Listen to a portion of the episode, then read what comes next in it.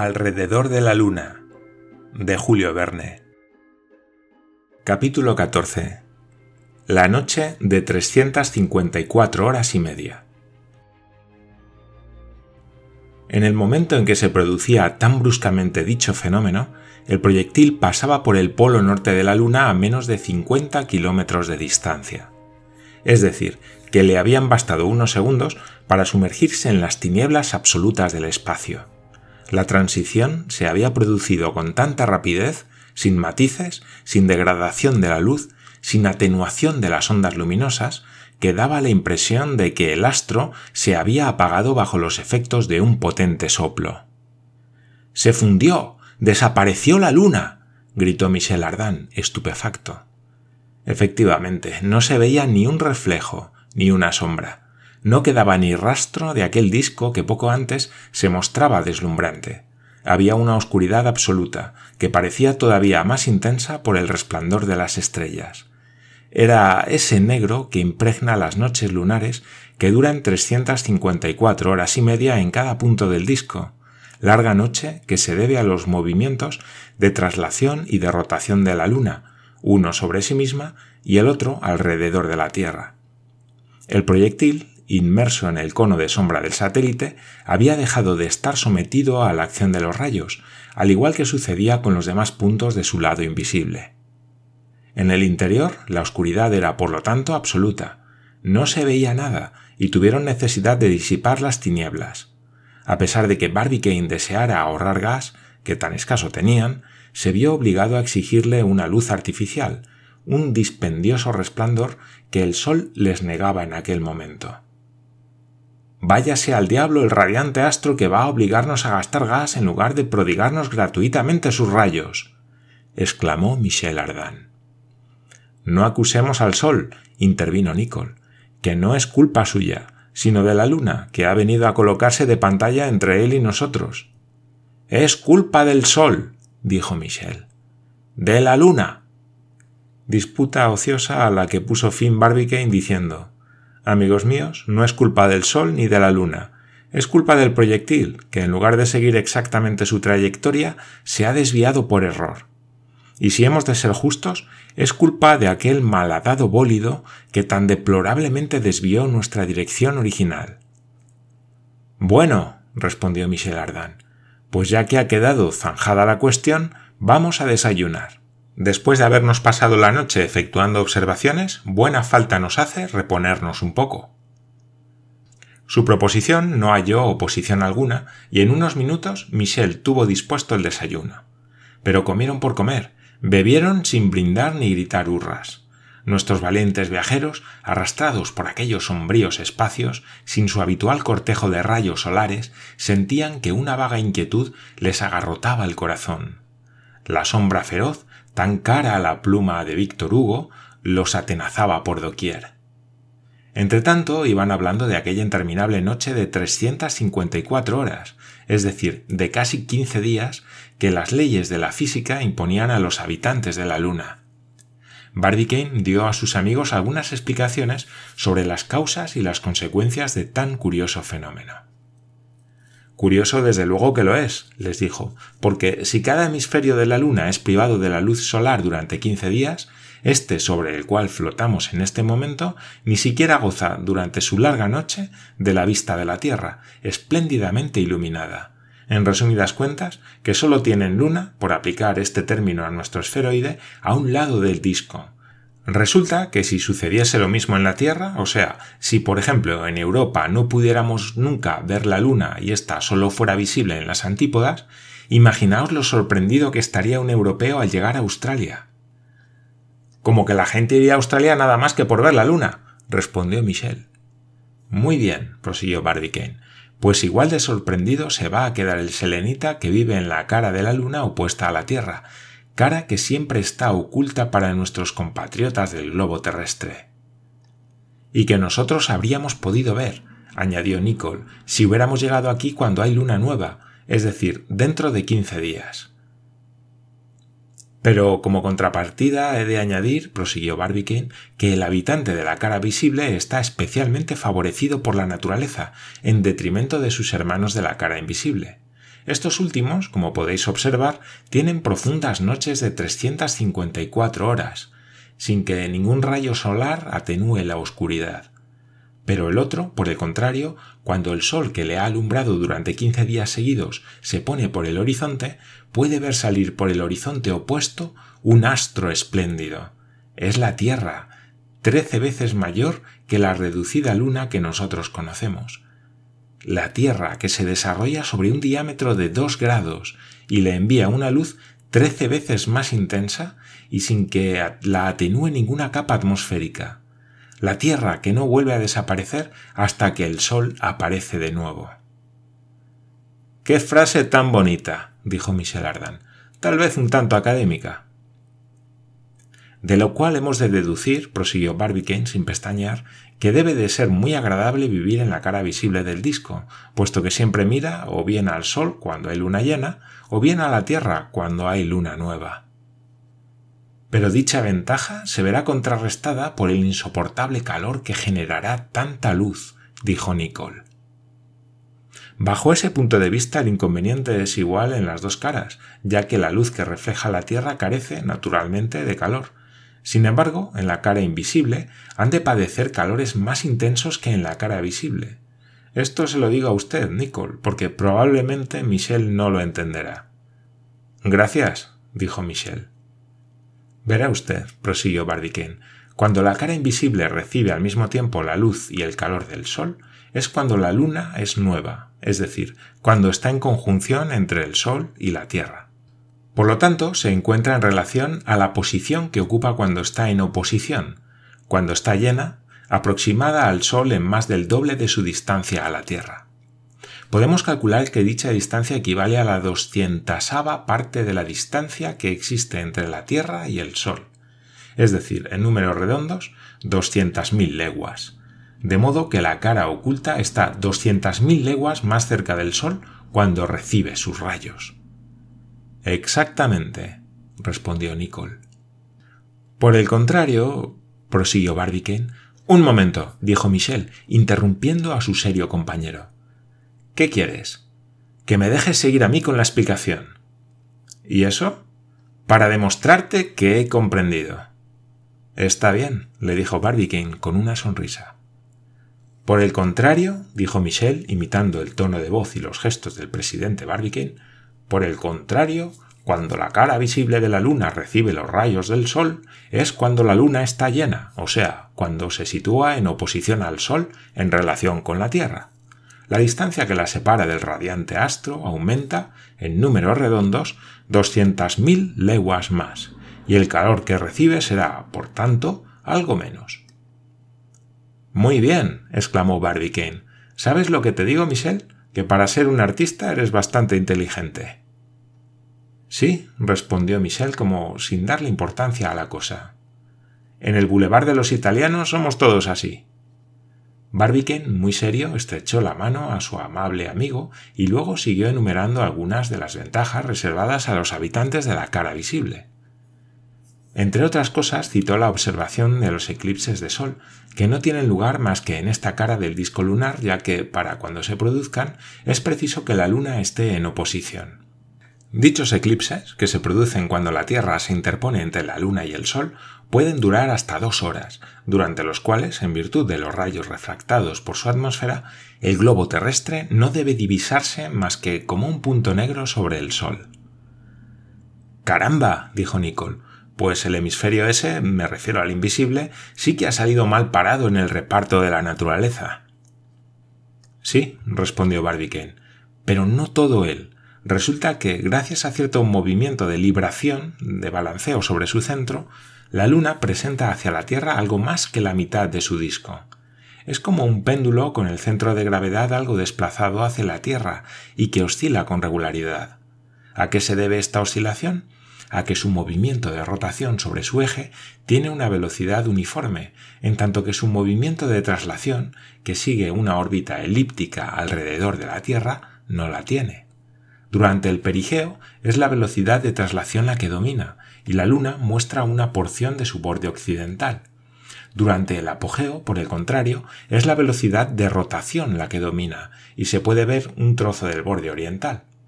hay un uso de unos 8 grados que unas veces se ve por occidente y otras por el oriente. Por lo tanto, resulta que de mil partes la Luna nos deja ver 569. Es igual, intervino Michel. Si llegamos a ser algún día selenitas, viviremos en la cara visible. A mí me gusta la luz. Siempre y cuando la atmósfera no esté condensada del otro lado, como sostienen algunos astrónomos, replicó Nicole. Sí, eso sería una razón de peso, respondió sencillamente Michel. En cuanto terminaron de desayunar, los observadores volvieron a sus puestos. Intentaban vislumbrar algo a través de las oscuras portillas, apagando todas las luces del interior, pero ni un solo átomo de luz penetraba aquella oscuridad. Un hecho inexplicable tenía preocupado a Barbicane. ¿Cómo era posible que, si habían pasado tan cerca de la Luna, a 50 kilómetros aproximadamente, cómo era posible que el proyectil no hubiera caído sobre ella? Si hubieran llevado una velocidad enorme, se podía comprender que no se hubiera producido la caída, pero a una velocidad relativamente moderada resultaba inexplicable su resistencia a la atracción lunar. ¿Acaso estaría el proyectil sometido a alguna influencia desconocida? ¿Y si algún cuerpo extraño lo mantenía en el éter? En todo caso parecía evidente que ya no llegaría a ningún punto de la Luna. ¿A dónde iba? ¿Se alejaba o se acercaba al disco? ¿Iba hundiéndose en aquella profunda noche a través del infinito? ¿Cómo saberlo? ¿Cómo podría calcularlo en medio de aquellas tinieblas? Todas estas cuestiones tenían muy preocupado a Barbicane, pero no era capaz de resolverlas. Y es que el astro invisible estaba seguramente allí, a unas leguas de distancia solamente, a unas millas, pero ni él ni sus compañeros podían divisarlo. Si en su superficie se producía algún ruido, no podían oírlo. Faltaba el aire, que es el vehículo del sonido, para transmitirles los gemidos de la luna, que según las leyendas es un hombre ya medio convertido en piedra, pero todavía palpitante. Tendrán ustedes que reconocer que eran todas estas razones más que suficientes como para exasperar al más paciente de los observadores. Era precisamente el hemisferio desconocido el que se ocultaba a sus ojos la cara que quince días antes o quince días después hubiera estado espléndidamente iluminada por los rayos solares, en aquellos momentos desaparecía en la más absoluta oscuridad. Al cabo de quince días, ¿dónde estaría el proyectil? ¿A dónde los habrían arrastrado los azares de las atracciones? Cualquiera lo sabía. Según las observaciones selenográficas, se suele admitir que el hemisferio invisible de la Luna es, por su constitución, parecidísimo a su hemisferio visible. Realmente ya se ha descubierto hasta una séptima parte del mismo aproximadamente en los movimientos de libración mencionados por Barbicane. Y en esos usos, apenas vislumbrados, se había podido percibir que no existían más que montañas, circos y cráteres similares a los que figuraban en los mapas, de modo que era de suponer que aquella fuera la misma naturaleza, el mismo mundo, árido y muerto. Pero ¿y si la atmósfera se hubiera refugiado en aquella cara? ¿Y si, junto con el aire, el agua le hubiera dado vida a aquellos continentes regenerados? ¿Si todavía tuvieran alguna vegetación? ¿Si aquellos continentes y aquellos mares estuvieran poblados por animales? ¿Si, dadas las condiciones de habitabilidad, todavía existiera en ellos el hombre? Cuántas y qué apasionantes preguntas se habrían podido resolver, cuántas soluciones se habrían podido hallar de haberse podido contemplar aquel hemisferio. Qué satisfacción haber podido echar un vistazo a aquel mundo que el ojo humano no había vislumbrado jamás. Así que no es difícil imaginar la contrariedad de los viajeros en medio de tan oscura noche. Resultaba imposible efectuar cualquier observación del disco lunar. Tan solo las constelaciones solicitaban sus miradas, y es preciso reconocer que jamás astrónomo alguno, llámese Fey, Charconac o Secchi, se habían hallado en circunstancias tan favorables para observarlas. Y es que nada se podía comparar con el esplendor de aquel mundo sideral bañado en el éter purísimo. Aquellos diamantes incrustados en la bóveda celeste lanzaban unos soberbios destellos. La mirada abarcaba el firmamento desde la cruz del sur hasta la estrella del norte. las dos constelaciones que dentro de 12.000 años, debido a la precesión de los equinoccios, cederán su papel de estrellas polares, una a Canope en el hemisferio austral y la otra a Vega en el hemisferio boreal. La imaginación se perdía en aquel infinito sublime, en medio del cual gravitaba el proyectil como un astro nuevo salido de la mano del hombre. Debido a un efecto natural, las constelaciones brillaban con suave resplandor. No titilaban, pues faltaba la atmósfera que al interponer sus capas de desigual densidad y humedad es la que produce ese centelleo. Las estrellas semejaban dulces ojos que los miraban en aquella profunda noche, en medio del absoluto silencio del espacio. Durante un buen rato estuvieron los pasajeros, mudos, contemplando el firmamento constelado, sobre el cual la ancha pantalla de la luna dibujaba un enorme agujero negro. Pero al cabo una sensación desagradable los arrancó de su contemplación. Fue un frío intensísimo que no tardó en cubrir el interior del cristal de las portillas con una gruesa capa de hielo. Ello se debía a que el sol había dejado de calentar directamente con sus rayos el proyectil, que iba perdiendo poco a poco el calor almacenado entre sus paredes. Por radiación, el calor se había evaporado rápidamente en el espacio, produciéndose en consecuencia un considerable descenso de la temperatura. Y de este modo, al contacto con el cristal, la humedad interior se transformaba en hielo e impedía toda observación. Nicole consultó el termómetro y vio que había descendido a 17 grados centígrados bajo cero. Así que, por más que Barbicane pretendiera ahorrar energía, después de haberle pedido luz al gas, no tuvo más remedio que pedirle también calor. La bajísima temperatura del proyectil resultaba insoportable. Los viajeros podían morirse congelados. No podremos quejarnos de que el viaje vaya a resultarnos monótono, comentó Michel Ardan. Menuda variedad, por lo menos de temperatura. Lo mismo nos ciega la luz y nos morimos de calor, como los indios de la pampa, que quedamos sumidos en la más profunda de las tinieblas, con un frío boreal, como los esquimales del polo. No, la verdad es que no tenemos derecho a quejarnos, porque la naturaleza hace verdaderos alardes en nuestro honor. Pero, ¿cuál es la temperatura exterior? preguntó Nicole. Exactamente la de los espacios planetarios, respondió Barbicane. En ese caso, intervino Michel Ardan, tal vez fuera buena ocasión de llevar a cabo el experimento que no pudimos realizar cuando estábamos anegados en rayos solares. Ha de ser ahora o nunca, dijo Barbicane, pues estamos muy bien situados para poder comprobar la temperatura del espacio y saber si los cálculos de Fourier y de Poulier son exactos. En todo caso, menudo frío hace, respondió Michel. Mirad cómo la humedad interior se condensa en el cristal de las portillas. A nada que siga bajando la temperatura, el aire que respiramos va a caer en copos de nieve a nuestro alrededor. Prepararemos un termómetro, dijo Barbicane. Como podrán ustedes figurarse, un termómetro normal no hubiera servido para nada en aquellas circunstancias. El mercurio se hubiera congelado en la cubeta, ya que deja de estar líquido a 42 grados bajo cero. Pero Barbicane llevaba un termómetro del sistema Walferdin, capaz de marcar mínimas muy bajas. Antes de dar comienzo al experimento, compararon este instrumento con un termómetro normal y Barbicane se dispuso a utilizarlo. ¿Cómo nos las arreglaremos? preguntó Nicole. Muy fácil, respondió Michel Ardan, que no se achantaba por nada. Abrimos la portilla a toda velocidad, tiramos el instrumento, que vendrá siguiendo al proyectil la mar de dócil, al cabo de un cuarto de hora lo recogemos y... Con la mano, ¿no? le preguntó Barbicane. Con la mano, claro, le contestó Michel. Mira, ni se te ocurra, muchacho, le dijo Barbicane. La mano que volvieras a meter dentro no sería más que un muñón congelado y deformado por esos fríos espantosos. No me digas, tendrías la sensación de una quemadura horrorosa, como si hubieras tocado un hierro al rojo vivo, porque has de saber que da exactamente igual que el calor salga violentamente de nuestra carne o que entre en ella.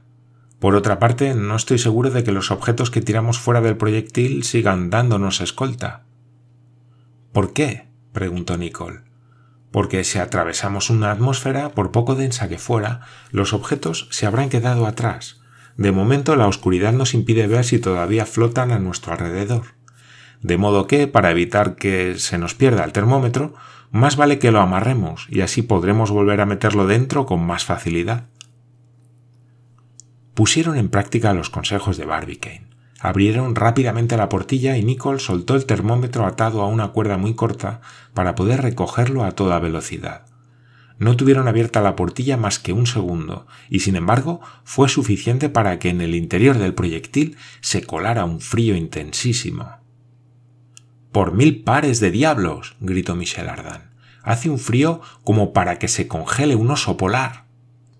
Barbicane aguardó a que transcurriera media hora, tiempo más que suficiente para que el instrumento descendiera a nivel de la temperatura del espacio.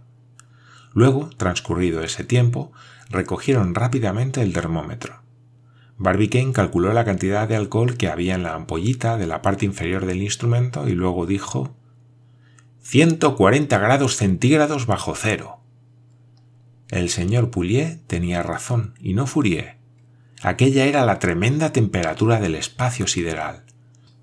Puede que también lo fuera la de los continentes lunares cuando el astro de la noche hubiera perdido por radiación todo el calor acumulado tras 15 días de sol.